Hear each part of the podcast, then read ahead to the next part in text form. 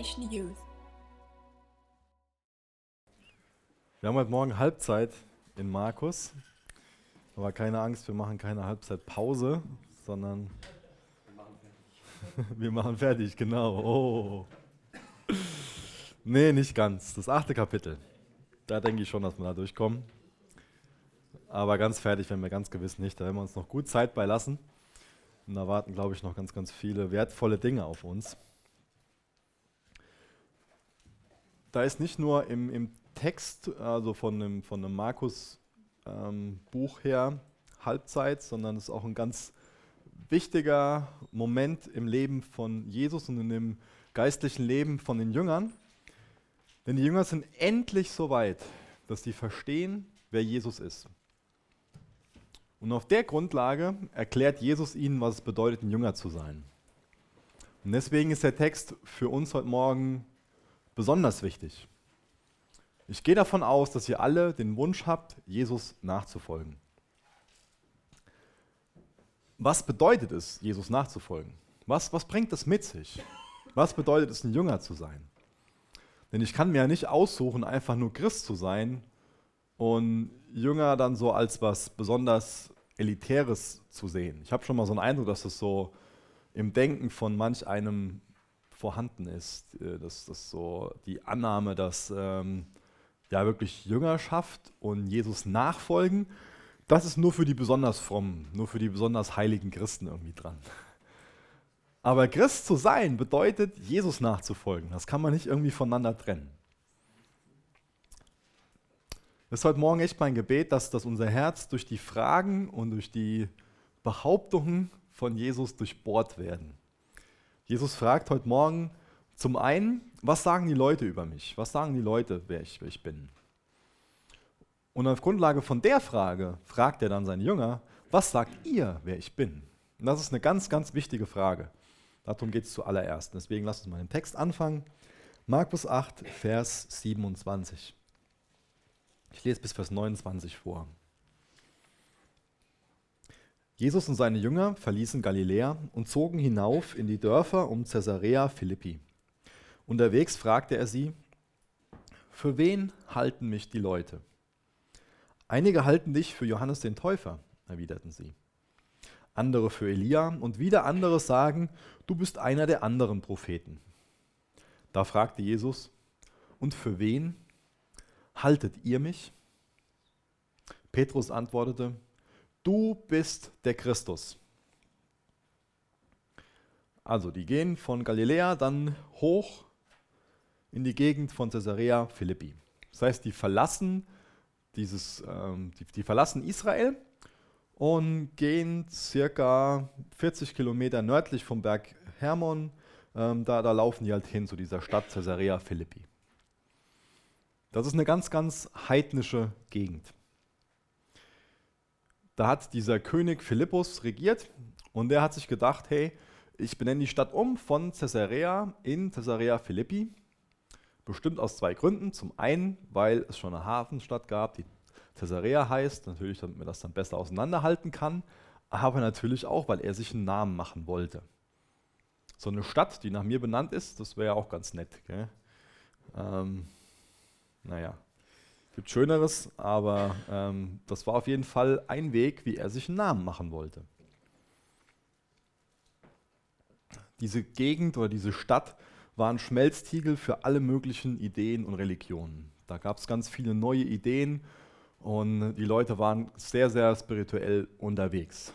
Und das meine ich jetzt nicht nur bezogen auf, auf ähm, biblischen Glauben, sondern spirituell im Allgemeinen. Da gab es alle möglichen Ansichten, ähm, vielleicht könnte man das als New Age-Zentrum bezeichnen der, der damaligen Zeit. Ja? Also so ein Mischmasch aus allen möglichen verschiedenen Einflüssen. Dort steht Tempel neben Tempel und wird Gottheit neben Gottheit angebetet. Außerdem verehrt diese Stadt Cäsar als Gottheit, indem sie sagt, Cäsar ist Herr. Warum erkläre ich das so am Anfang?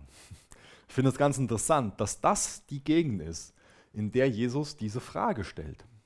Denn ich glaube, dass er den Jüngern klar machen will, hey, hier gibt es diesen bedeutenden König, aber ich bin der König der Könige. Hier werden alle möglichen Götter angebetet, aber ich bin der Gott, nenne ich es mal.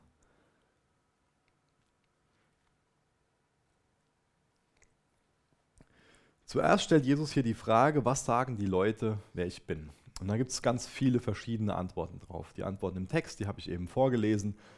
Aber auch heute geben noch ganz viele Leute ganz verschiedene Antworten auf die Frage, wer ist Jesus? Ein Moslem würde die Antwort geben, dass Jesus ein einzigartiger, ein bedeutender Prophet ist. Andere werden dir irgendwie antworten, dass ähm, er einfach nur ein besonders gesalbter Rabbi gewesen ist. Also ein besonders begabter Lehrer. Andere sagen vielleicht ein Prophet, andere sagen, ja, der hat einfach eine großartige Ethik gelehrt. Und es ist vielleicht auch ein bisschen interessant, sich damit zu beschäftigen, was andere über Jesus sagen. Aber die zentrale Frage heute Morgen sollte sein, was sagst du über Jesus? Wer ist Jesus für dich? Du hast gar nichts davon, wenn du weißt, was andere über Jesus sagen. Außer halt ein paar Informationen. Aber das sorgt nicht dafür, dass du lebendiges, ewiges, dass du ewiges Leben hast, dass du eine lebendige Beziehung zu Jesus hast. Die Frage ist, was du persönlich über Jesus sagst. Nicht das, was andere über Jesus sagen, zählt, sondern das, was du über Jesus sagt, sagst, das zählt. Die haben damals gesagt, Cäsar ist Herr. Und die Jünger haben irgendwann gesagt, Jesus ist Herr. Deswegen, wen, wen bekennst du als, als Herrn? An wen glaubst du? An wen hängst du dein, dein Herz? Wer ist Jesus für dich? ist Jesus mehr für dich als einfach nur ein einzigartiger Prophet, ein toller religiöser Leiter, ein gesalbter Rabbi, ein begabter Prophet. Ist er der Sohn Gottes für dich? Ist er der Messias, der Gesalbte für dich? Und das ist die Antwort, die Petrus auf die Frage gibt. Ja? Wer sonst sollte diese, diese Frage beantworten? Natürlich der vorschnelle Petrus. Er geht her und sagt, du bist der Christus.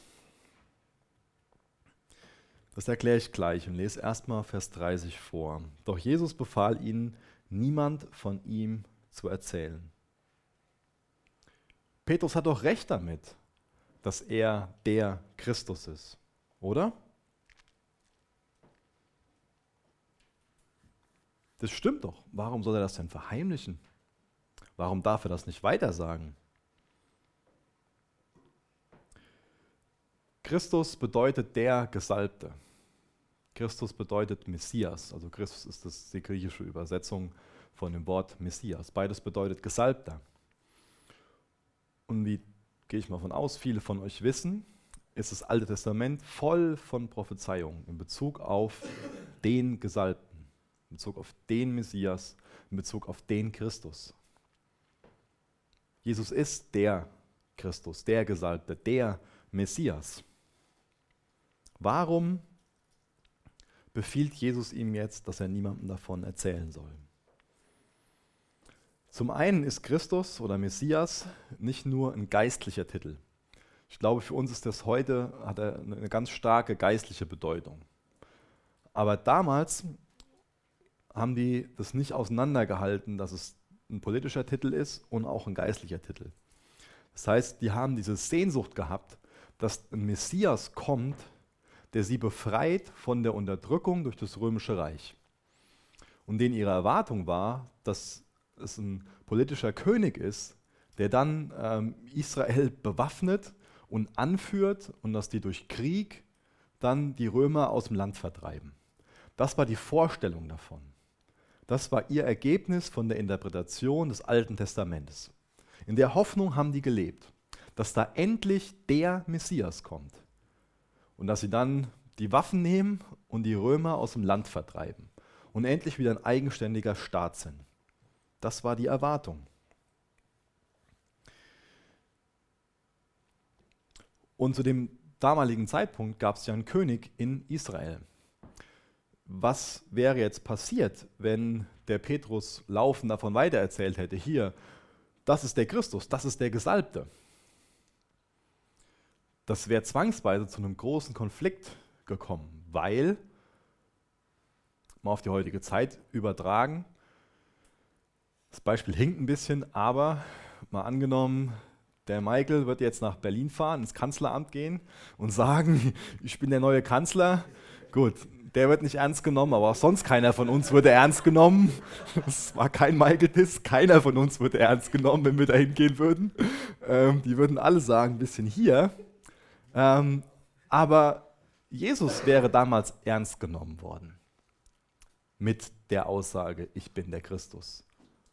Weil wir leben ja nicht in der Erwartung, dass Michael Kanzler wird, aber die haben damals in der Erwartung gelebt. Ich will nicht deine Träume zerstören, es tut mir leid.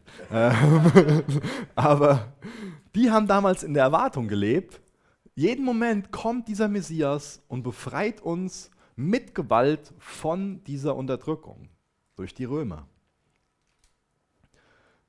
Das heißt, die haben nicht den Messias erwartet, der Jesus ist, sondern die haben so, so einen Superhelden, könnte man das vielleicht nennen, erwartet. So einen Kriegsbringer. Und deswegen sind das für mich zwei, zwei äh, Argumente, warum Jesus hier sagt, hey, ähm, halt mal einen Ball flach, ja, erzähl das noch nicht jedem, dass ich der Christus bin. Denn ich will nicht, dass sofort hier Gewalt ausbricht, aber auch zum Zweiten, als zweiter Grund, er will nicht, dass Petrus erzählt, dass er der Superheld ist, dass er derjenige ist, der mit Gewalt Israel befreien wird. Weil das war die Vorstellung. Das war das, was, was Petrus damit für sich ausgedrückt hat, dass er der Messias ist. Es war korrekt, dass er der Messias ist, aber die Definition von diesem Wort Messias, die Jesus hat und die Petrus hat, das sind zwei paar verschiedene Dinge. Vers 31 lese ich mal weiter. Dann sprach Jesus mit ihnen zum ersten Mal darüber, dass der Menschensohn viel Schlimmes erleiden müsste und von den führenden Männern des Volkes, den obersten Priestern und den Schriftgelehrten verworfen werde. Er werde getötet werden und drei Tage später wieder auferstehen. Als er jedoch so offen mit seinen Jüngern darüber sprach, nahm Petrus ihn beiseite, bedrängte ihn, doch nicht so zu sprechen. Das ist noch sehr ähm, wie soll ich das sagen, das ist noch sehr schwach übersetzt, nenne ich es mal, dieses, dieses Bedrängen. Ja? Was, das ist ein sehr starkes Wort im, im Urtext. Ähm, ja. Jesus wandte sich um, sah seine Jünger an und wies Petrus scharf zurecht. Fort mit dir, Satan! Du betrachtest alles nur aus menschlicher Sicht und nicht aus der Sicht Gottes. Wow. Das ist bestimmt auch falsch übersetzt, oder? Dieses Fort mit ihr, Satan. So unhöflich kann doch Jesus nicht sein, oder? Der kann doch niemanden hier so. Ich finde es interessant, dass diese Begebenheit ähm, unterstreicht, dass, dass Petrus im, im einen Moment komplett richtig ist, im Glauben handelt und erkennt, dass er der Christus ist im einen Moment liegt er total richtig und im nächsten Moment ist er total daneben. Und genauso geht es uns heute noch. Das gehört, glaube ich, so ein bisschen zu unserem Menschsein dazu. Im einen Moment sind wir einfach liegen wir voll richtig und im nächsten Moment sind wir voll daneben. In der einen Minute bezeugt Petrus seinen Glauben, dadurch, dass er ausdrückt, das ist der Messias. Und im nächsten Moment macht er sich zum Sprachrohr des Teufels macht sich zum Sprachrohr Satans. Und deswegen geht Jesus her und sagt, fort von mir, Satan.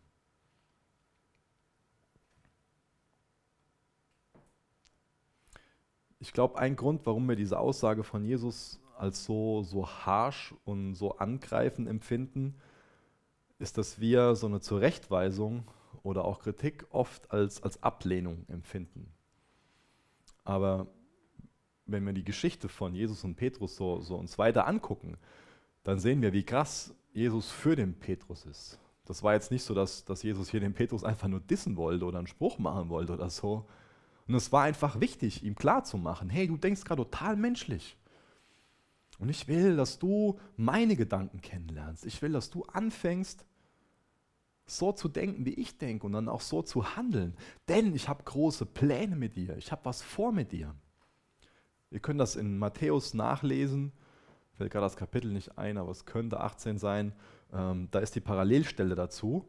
Und ähm, da geht nämlich dann Jesus her und sagt dem Petrus, nachdem der Petrus geantwortet hat, du bist der Christus, dass er ihm sagt, dass er auf diesem Felsen die Gemeinde bauen wird. Um das kurz zu erklären, das ist verdreht worden und daraus ist gemacht worden, dass Petrus der Fels ist. Was Jesus hier macht, ist, dass er auf dieser Wahrheit, dass Jesus der Christus ist, darauf wird er die Gemeinde bauen. Und zu dem Zeitpunkt hat Petrus noch auf jeden Fall eine falsche bestimmt auch richtige Meinungen darüber, was es bedeutet, der Messias zu sein, aber auch falsche Ansätze. Und deswegen beschreibt Jesus jetzt hier, wie der Messias wirklich ist. Ich habe das eben beschrieben, die haben diesen Superhelden erwartet. Und jetzt geht Jesus her und nimmt jetzt mal sprichwörtlich diesen, diesen Zettel, diese Gedanken, reißt auseinander, zerknüllt die, wirft die weg und sagt, der Messias ist nicht dieser politische Kriegstreiber, dieser Superheld, den ihr erwartet, der mit einer riesen Kriegsmacht jetzt hier loszieht und richtig Tamtam macht, sondern der Messias ist dieser leidende Menschensohn, den ihr aus dem Alten Testament normalerweise kennen solltet. Vielleicht ist dem einen oder anderen von euch Jesaja 53 ein Begriff. Das könnt ihr mal zu Hause durchlesen. Oder Psalm 22. Da wird beschrieben, wie Jesus Christus am Kreuz leiden wird. Aber diese Prophezeiungen haben sie nicht mit dem Messias in Verbindung gebracht. Für uns ist es heute total deutlich und macht das total viel Sinn. Wir lesen das und wissen sofort, ah ja, das ist eine Prophezeiung. Hier wird beschrieben, wie Jesus, wie der Messias später, wie der behandelt wird, wie der leiden muss.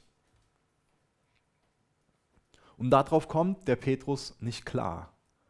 Dem Petrus ist das zuwider, dass Jesus nicht der Superheld ist, sondern in, in seinem menschlichen Denken, sondern dass Jesus dieser leidende Menschensohn ist.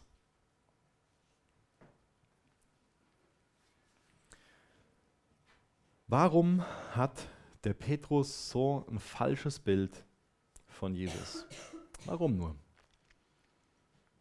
Zum einen, weil er die Bibel falsch interpretiert. Er deutet die Sachen falsch.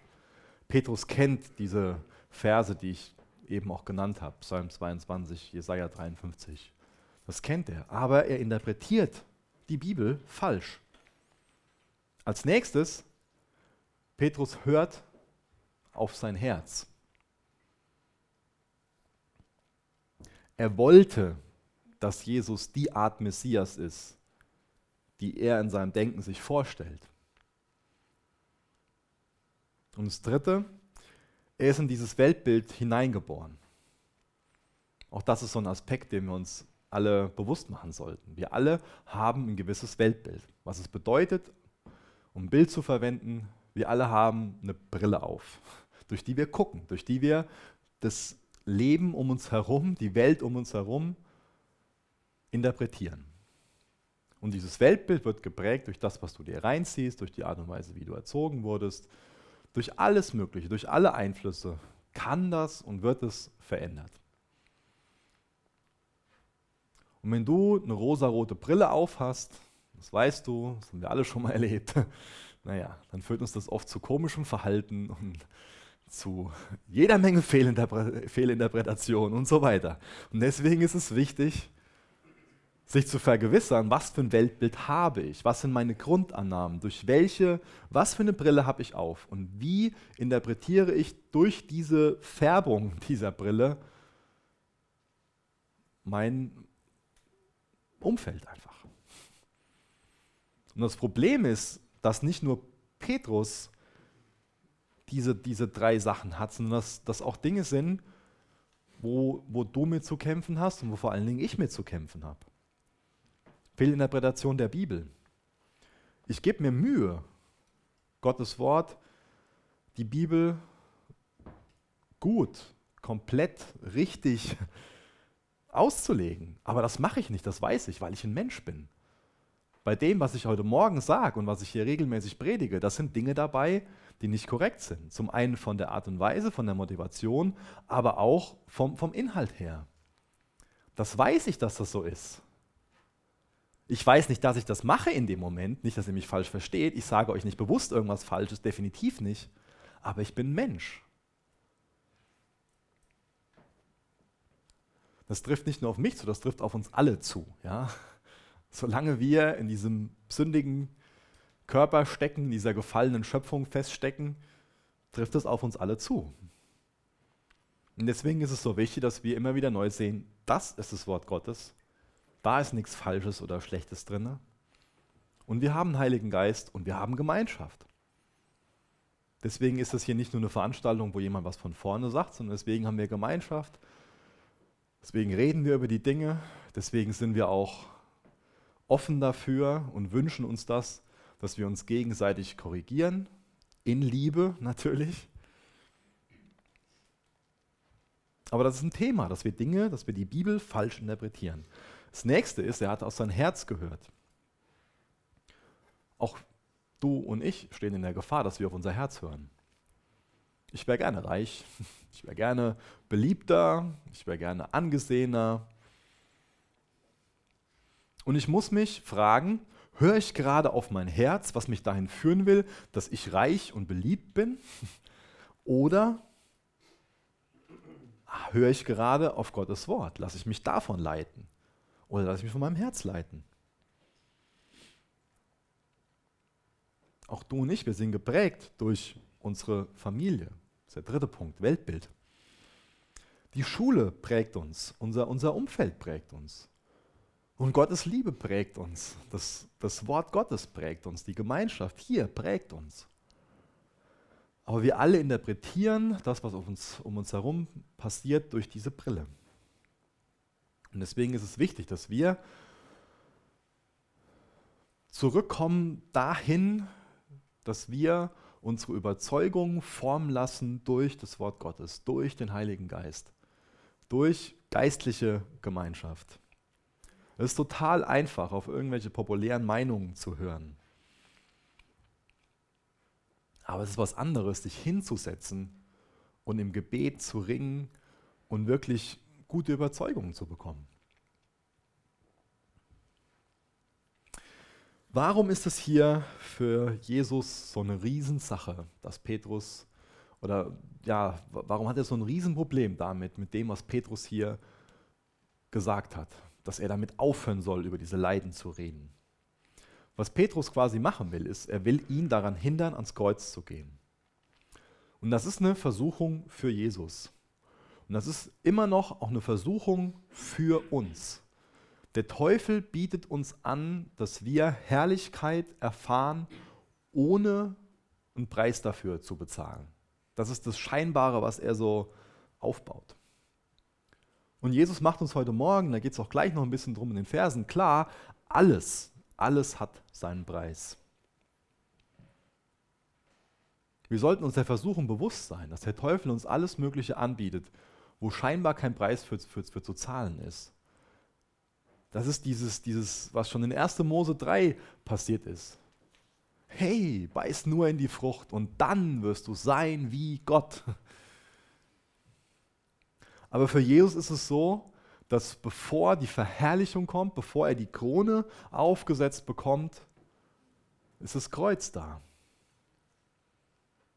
Und das ist auch wieder anwendbar auf unser Leben als Christ. Wenn wir Jesus nachfolgen, warum sollten wir dann ganz andere Dinge erfahren als derjenige, dem wir nachfolgen? Und ich glaube, das ist dem Petrus hier bewusst. Dem Petrus ist klar, ah, wenn der Messias, wenn, wenn Jesus die Art Messias ist, wie ich mir das wünsche, dann bekomme ich einen ganz bedeutenden Posten und ganz viel Macht und ganz viel Ruhm und ganz viel Geld in seinem Reich, in diesem befreiten Israel.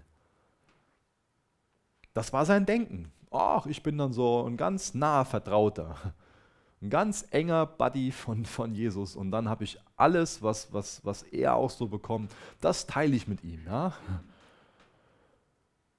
Aber er weiß, dass wenn das Kreuz vor Jesus liegt, dass er als Nachfolger dann auch Anteil an dem Kreuz hat.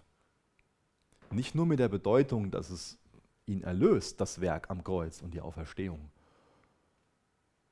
sondern dass da auch Leiden vor ihm sind. Und das ist eine, eine Lehre, die nicht unbedingt populär ist, aber die uns schon viel darüber offenbaren, was es bedeutet, ein Jünger zu sein. Was es bedeutet, ein Jünger zu sein, bedeutet zu wissen, ich folge dem nach, der leiden musste und der ans Kreuz gegangen ist. Und Jesus nachzufolgen bedeutet auch schon mal zu leiden.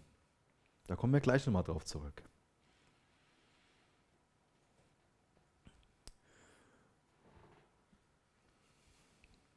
Der Petrus, der will hier nicht über das Kreuz reden, der will nicht über Leiden reden. Er will über das Königreich reden, über Macht und Ruhm, über Reichtum. Das alles will er mit Jesus teilen. Das heißt, Petrus hat ganz viel Materielles im Kopf. Aber Jesus hat die Dinge im Kopf, die die Ewigkeit betreffen. Petrus hat Reichtum im Kopf. Jesus ist es viel wichtiger, seinem Vater gegenüber gehorsam zu sein. Petrus wollte viel Macht haben. Jesus ist es viel wichtiger, ein reines Herz zu haben. Ich glaube, wir stehen in einer ähnlichen Versuchung wie der Petrus damals. Wir wollen den Himmel haben, aber Wie sieht das so mit unserem Geld aus, mit unserer Zeit, mit unserem Besitz, mit unserem ganzen Herzen, mit unseren Träumen, mit unseren Beziehungen, mit unseren Vorstellungen vom Leben? Die wollen wir oft für uns behalten. Das ist so ein bisschen das Thema von den nächsten Versen. Ich lese mal den Rest vom Kapitel vor, Vers 34 bis Vers 38. Dann rief er seine Jünger und die Menge zu sich. Wenn jemand mir nachfolgen will, sagte er, muss er sich selbst verleugnen, sein Kreuz auf sich nehmen und mir nachfolgen. Denn wer versucht, sein Leben zu bewahren, wird es verlieren. Wer aber sein Leben um meinetwillen und um der guten Botschaft willen verliert, wird es retten. Was nützt es einem Menschen, wenn er die ganze Welt gewinnt, dabei aber seine Seele verliert? Gibt es etwas Wertvolleres als die Seele? Wenn sich ein Mensch in dieser treulosen und sündigen Zeit für mich oder meine Botschaft schämt, für den wird sich der Menschensohn schämen, wenn er mit den heiligen Engeln in der Herrlichkeit, in die Herrlichkeit seines Vaters kommt. Also, nachdem die Jünger verstanden haben, dass Jesus der Christus ist, der Messias, der Gesalbte ist, geht es jetzt dem Messias darum, seinen Jüngern klarzumachen, was es bedeutet, sein Jünger zu sein, sein Nachfolger zu sein. Und das ist immer sehr hilfreich, wenn die Erwartungen, wenn die Bedingungen, wenn die klar sind. Und dabei hilft uns Jesus hier, dass er uns aufzeigt, das und das bedeutet es, mir nachzufolgen. Und wir wissen das auch, dass er hergeht und sagt, überschlagt die Kosten. Das ist wichtig, dass wir uns das heute Morgen neu fragen. Sind wir bereit, den Preis zu zahlen? Petrus hatte dieses Denken, ich muss da keinen Preis für bezahlen. Das ist alles nur pure Herrlichkeit. Da gibt es keinen Preis für. Das kann ich einfach alles so haben. Wenn jemand mir nachfolgen will, Jesus geht es um Nachfolge. Ihm geht es nicht darum, dass wir einfach ab und zu mal in der Gemeinde auftauchen, dass wir mal ein Gebet nachgesprochen, ich hätte fast nachgeplappert haben gesagt, habe ich aber ja nicht. Jesus geht es darum, dass wir nicht nur mit unserem Kopf glauben, er will, dass wir ihm nicht weniger geben als unser Leben. Ist dir das bewusst? Das Christ zu sein bedeutet, dass du dein ganzes Leben Jesus gibst. Du sagst, das ist nicht mehr meins, das ist jetzt deins. Ich gehöre dir mit allem, was dazugehört. Ich habe eben viel aufgesetzt, aufgezählt. Sieht das mit den Träumen aus? Sieht es mit den ganzen Erwartungen aus, die du für dein Leben hast, deinem Besitz, deiner Zeit, mit alles. Alles, was du bist und was du hast, ist das in Gottes Händen? Fragezeichen. Hast du ihm das gegeben?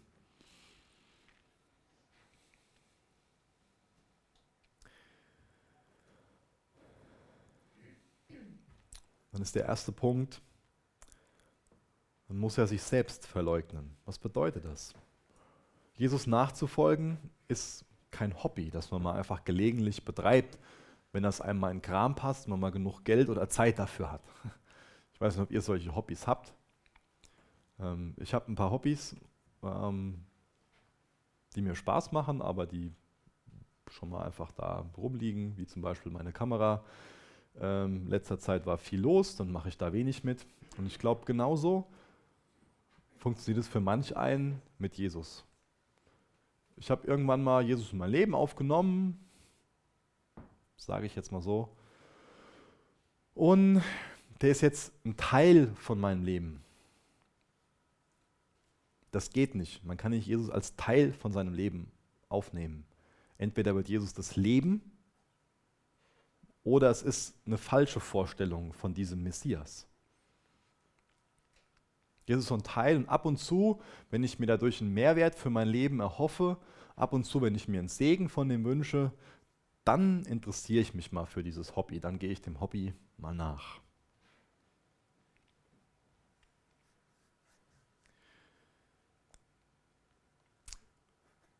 Entweder wir gehören Jesus ganz oder Punkt, Punkt, Punkt.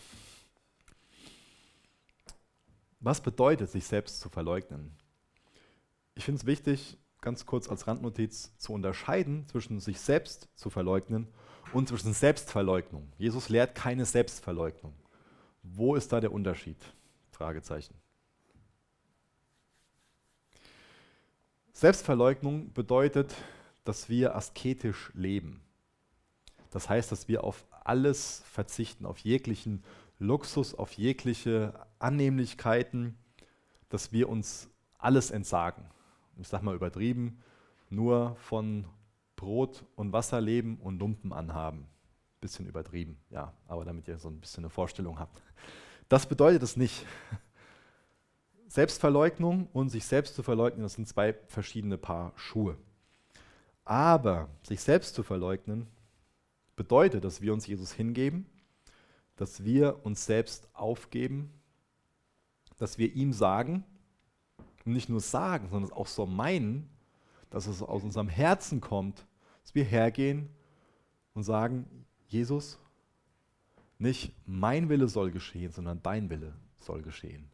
Das bedeutet es, sich selbst zu verleugnen. Sich selbst zu verleugnen bedeutet, die eigenen Wünsche und Vorstellungen übers Leben hinten anzustellen und zu sagen, ich lebe nicht, um mich zu verherrlichen, sondern Jesus, ich lebe, um dich zu verherrlichen. Ganz populäre Gedanken, fahren wir alle drauf ab. Dann sein Kreuz auf sich nehmen. Für uns ist das Kreuz oft so ein, so ein äh, bisschen was, ja, so, so Schmuck, so, so ein Modeding. Aber damals war das Kreuz alles andere als in Mode. Es war nämlich sogar für die römischen ähm, Staatsbürger, das war verboten, einen römischen Staatsbürger ähm, am, am Kreuz, also zu kreuzigen, weil das viel zu grausam war. Damals hätte sich niemand so ein Kreuz um, um Hals gehängt. Definitiv nicht.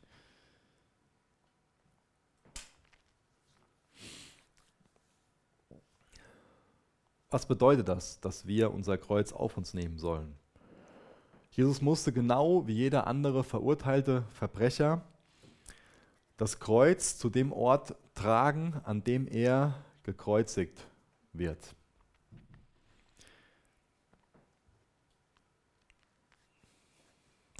Was bedeutet es, das Kreuz auf uns zu nehmen? Jesus ist gehorsam in dem, was sein Vater von ihm erwartet. Und ich glaube, dass das die Bedeutung davon ist, dass wir unser Kreuz auf uns nehmen sollen.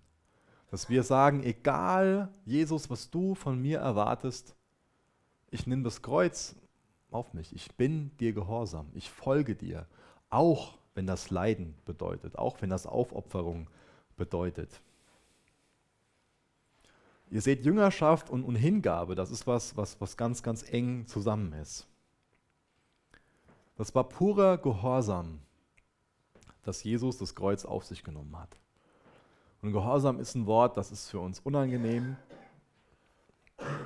Aber für Nachfolger von Jesus ist es normal, gehorsam zu sein. Zu sagen, Jesus, ich folge dir, egal wo du mich hinführst, egal durch welche Umstände hindurch. Glaube bedeutet Hingabe. Wer versucht, sein Leben zu bewahren, wird es verlieren. Ich habe jetzt hier ganz viel davon gesprochen, was es bedeutet, nachzufolgen, sich hinzugeben.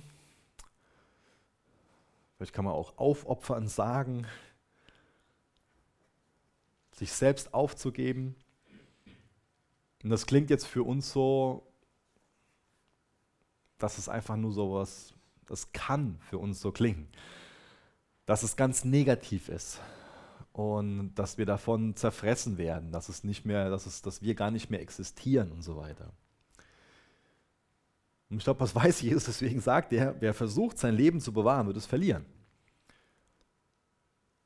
Nämlich die Wahrheit ist, dass wir dann, wenn wir ihm ganz wenn wir, wenn wir uns ihm ganz hingeben, wenn wir nicht nur hergehen und sagen, Jesus ist Teil von meinem Leben, sondern wenn wir sagen, Jesus ist mein Leben, ich gebe mich ihm und lass ihn machen, ich folge ihm nach.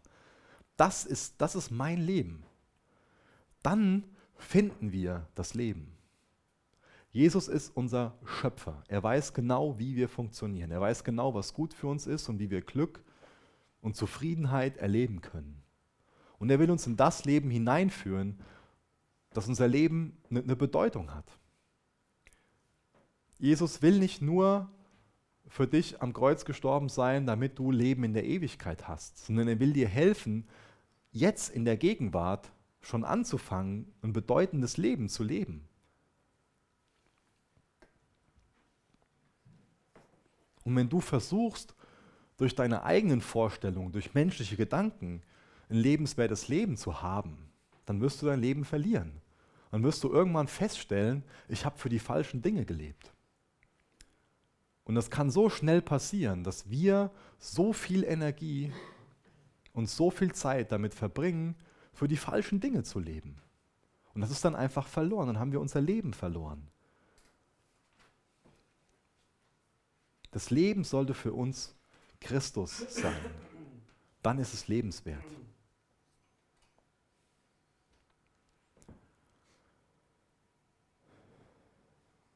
Streben wir Selbstverwirklichung an oder wollen wir Jesus nachfolgen? Ist dir die Frage, wer du bist, wichtiger als die Frage, wer Jesus ist? Ist dein ganzes Leben in Gottes Hand?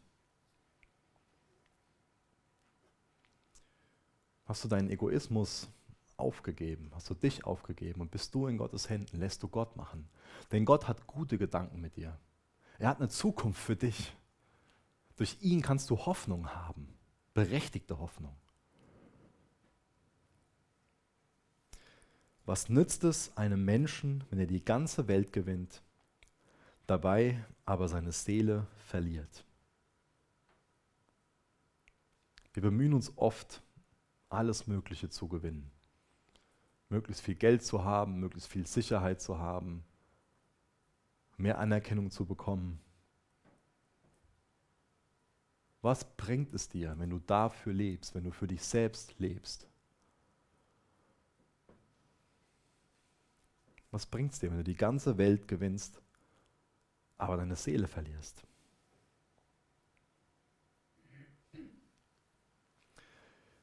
Jesus will ja nicht nur aufzeigen, wie du gerettet wirst, sondern er will, er will dir nicht nur dabei helfen, irgendwie in den Himmel zu kommen,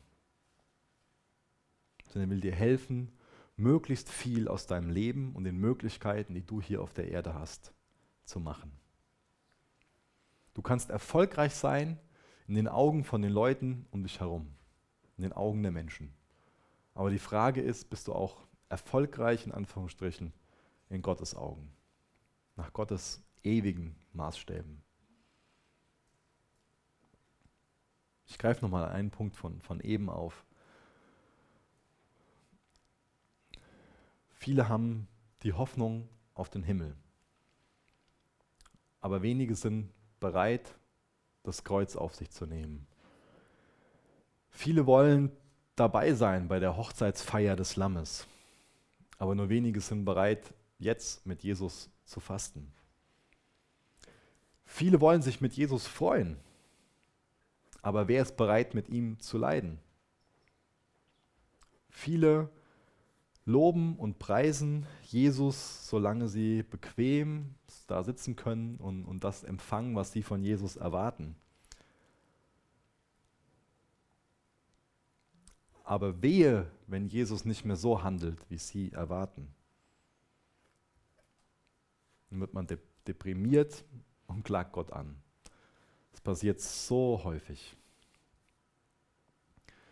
Mir ist nochmal wichtig geworden, das ist der letzte Punkt für heute Morgen, als ich das gelesen und studiert habe, habe ich immer wieder diese Einladung im Text gesehen. Jesus lädt mich ein, ihm nachzufolgen. Er will das. Er will, dass ich Teil von, von, von seinem Team bin. Er lädt mich ein, Teil davon zu sein. Aber ich glaube, dass wir eine ganz, ganz starke Konsumhaltung haben. Ja, wir leben in so einer Konsumentengesellschaft. Und es kann ganz leicht sein, dass wir unser Konsumdenken so mit ins Gemeindeleben bringen, aufs Gemeindeleben übertragen. Und dann kommen wir in die Gemeinde und dann fragen wir uns nur so, okay, was, was ist heute für mich dabei? Was kann ich heute hier für mich, wie, wie werde ich gesegnet und, und was, was springt für mich heute hier dabei heraus? Und wir, wir, wir konsumieren. Wir wollen einfach nur abgefüllt werden und dann voll nach Hause gehen, in der Hoffnung, dass das, was wir von Jesus mitbekommen haben, unseren Tank so für die Woche füllt und wir einigermaßen gut überleben.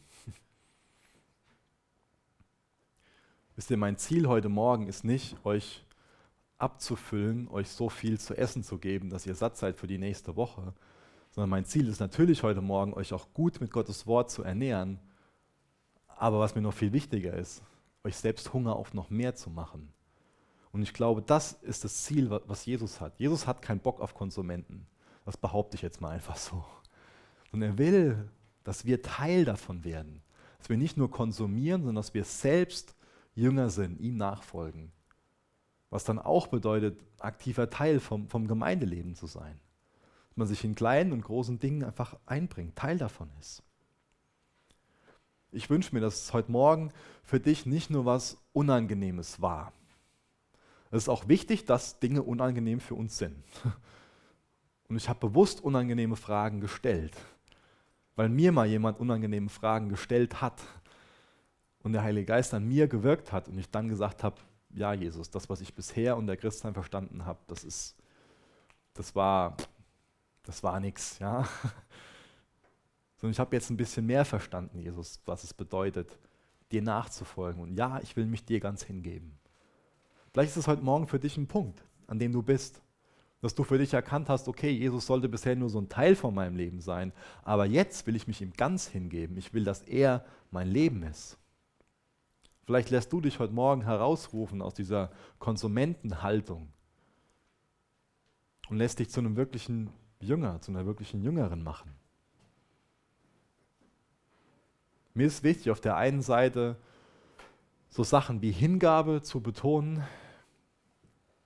sich selbst zu verleugnen, Gehorsam, das Kreuz auf sich zu nehmen. Aber im selben Moment ist es wichtig zu sehen, du kannst dein Leben verlieren oder du kannst Leben gewinnen. Du hast eine Einladung und die Einladung ist, dass Jesus dich einlädt, sein Jünger zu sein ihm nachzufolgen. Jesus, ich möchte dich bitten für heute Morgen, dass dein Geist während dem Lobpreis noch mächtig wirkt. Jesus, du bist lebendig. Und wir wissen, dass du Menschen veränderst. Jesus, ich möchte dich bitten, dass du jedem Einzelnen, jeder Einzelnen, die heute Morgen hier ist, das Leben entreißt. Dass wir dir mit einem dankbaren Herzen unser, ja, dass wir uns komplett dir hingeben, dass wir uns komplett aufgeben. Jesus, wir wollen dir gehorsam sein, wir wollen dir nachfolgen, wir wollen nach deinen Gedanken leben, Herr. Wir wollen unsere menschlichen Gedanken aufgeben und wollen dich bitten, wirke du in uns. Jesus, du bist unser Ein und alles. Und wir entscheiden uns neu dazu, uns dir hinzugeben, Herr. Jesus, nicht unser Wille geschehe, sondern dein Wille geschehe. Danke, dass du unser Leben bist. Danke, dass wir in dir ewiges Leben finden. Danke, dass du uns jetzt in der Gegenwart schon dabei helfen willst, das Beste aus unseren Möglichkeiten in unserem Leben zu machen, Herr. Und das Beste, was wir in unserem Leben machen können, ist Ja zu sagen zu dir und jetzt anzufangen, dir nachzufolgen, Herr. Wirk durch deinen Geist in Jesu Namen. Amen. thank you